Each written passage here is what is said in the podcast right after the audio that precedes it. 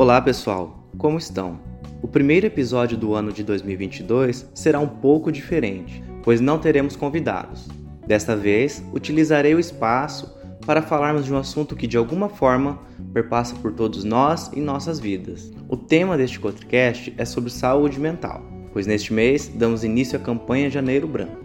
Para começarmos, se faz necessário primeiramente entender do que se trata a campanha sendo ela dedicada para colocar os temas de saúde mental em evidência na sociedade, chamando a atenção dos indivíduos e das instituições sociais para os universos mentais, emocionais, sentimentais, comportamentais e subjetivos dos seres humanos. A campanha teve início em janeiro de 2014 em Uberlândia, em Minas Gerais, quando alguns psicólogos foram às ruas para falarem às pessoas sobre saúde emocional. Desde então, Janeiro Branco tem sido uma das campanhas mais consolidadas para abordar o tema. O mês de escolha foi idealizado para aproveitar o momento de reflexão e de planejamento atrelado à simbologia de recomeço, para inspirar as pessoas e repensarem sobre os sentidos e os propósitos de suas existências individuais e coletivas. Então, o objetivo da campanha é inspirar os indivíduos e as instituições sociais a entender que qualquer pessoa pode ser agente de saúde mental na vida de qualquer pessoa.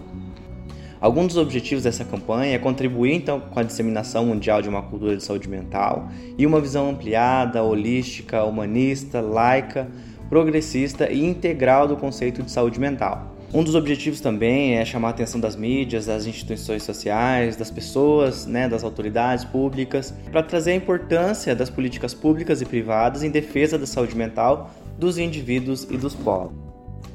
Então, por que é utilizado desse momento né, para divulgação, para falar sobre saúde mental né, nesse mês de janeiro branco? Porque muitas vezes a saúde mental ainda é atrelada a questões de preconceito. No mundo que a gente vive hipervalorizando a beleza, as aparências, o estar sempre feliz, é não demonstrar tristeza ou outras emoções que não sejam a felicidade, por vezes é vista como um sinônimo de fraqueza. E muito pelo contrário, né? Você poder falar abertamente sobre suas emoções, sobre seus sentimentos, sobre seus pensamentos, sobre as coisas que te, te incomodam, te afligem ou que te fazem felizes também, é sinal de autorresponsabilidade, de autoconhecimento. Então, às vezes é visto como uma forma de fraqueza, mas não, isso é uma forma de autocuidado também. Além disso, o pouco conhecimento sobre o que é e para que serve a psicologia apenas aumenta esse preconceito. Então, quando devemos começar a nos preocupar com a nossa saúde mental? Quando a gente está falando de saúde mental, primeiramente a gente está falando de saúde, do nosso organismo, né? Então, a saúde, ela diz a respeito do nosso biopsicossocial, biológico, psicológico, social. Então, quando a gente fala de saúde mental, a gente está voltando a atenção para uma dessas formas de saúde, que é a mental e que também ela perpassa e está relacionada com a nossa saúde física. Então, conforme os pensamentos que a gente tem, né, alguns, algumas preocupações, alguns, né, alguns transtornos de ansiedade ou mais depressivos, ou seja lá quais forem, é, eles podem também afetar a nossa saúde física. Assim como a nossa saúde física, ela também pode estar relacionada com a nossa saúde mental. Por isso a importância né, de fazer exercícios, atividades físicas regulares, ter uma boa alimentação, que você possa então separar um tempo para aproveitar né, de oportunidades, de momentos que você gosta, de que te fazem bem. Então estar conectado também com o momento presente, né? No momento que você está aqui ouvindo esse podcast agora, que você esteja aqui 100% ouvindo esse podcast outras preocupações, outras coisas para resolver que você tem em outro momento, deixe para resolver em outro momento. Então, tente sempre estar atento, né? Isso é uma das formas também do cuidado da saúde, né, sobre a saúde mental. E o momento de começar a se preocupar com a nossa saúde mental é muito relativo, né? Pois para cada um é particular de cada pessoa e cada um interpreta as experiências de modo único. É, e também, às vezes, o cuidado da saúde mental, as pessoas pensam que, de modo geral, a gente precisa somente cuidar quando tem algum problema muito grande que está nos incomodando, que está nos afetando nossas áreas de relacionamento, familiar, meio de trabalho, mas não somente isso. Então, o cuidado da saúde mental ele também é preventivo. Então, quais hábitos são importantes para contribuir né, na promoção da saúde mental? A promoção da saúde mental ela passa pela compreensão de que a estabilidade emocional é tão importante quanto a física. Então, o equilíbrio das funções do organismo está associado também à perspectiva biológica e psicológica. Por isso, a adoção de alguns hábitos saudáveis afeta tanto o bem-estar do corpo quanto da mente.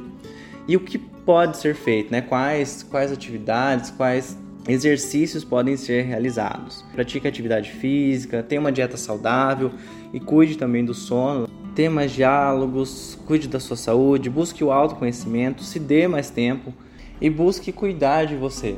Eu digo assim, às vezes as pessoas elas estão tão preocupadas em cuidar do outro e se dedicar, se dedicar ao outro que por vezes acabam não se olhando também. O que geralmente é feito com uma boa intenção, né, no, no sentido de olhar ao outro, ser mais empático, né, não estou falando para não ser, mas também se dar a, a atenção e o autocuidado. Olhar para você não é egoísmo.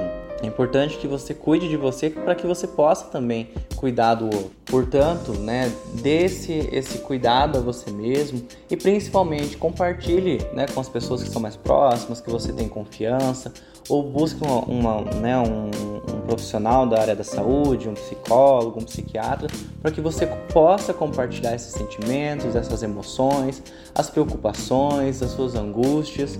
E aí, né, você no momento que você fala, né, esse próprio falar ele é terapêutico mas também é necessário entender qual o nível de, né, às vezes, de sofrimento psíquico ou de dificuldade que você está passando, porque em algum momento talvez somente o falar não seja o suficiente.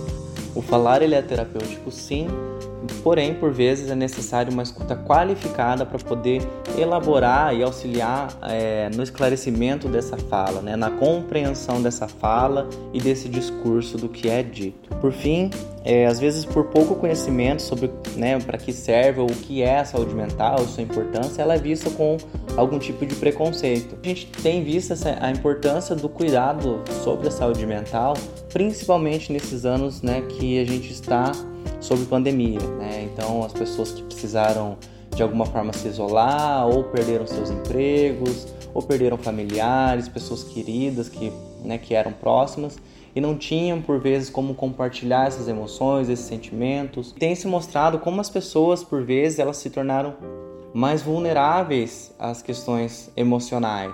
E dessa forma, com essa fala, eu gostaria de agradecer a todas as pessoas que estão nos ouvindo agora.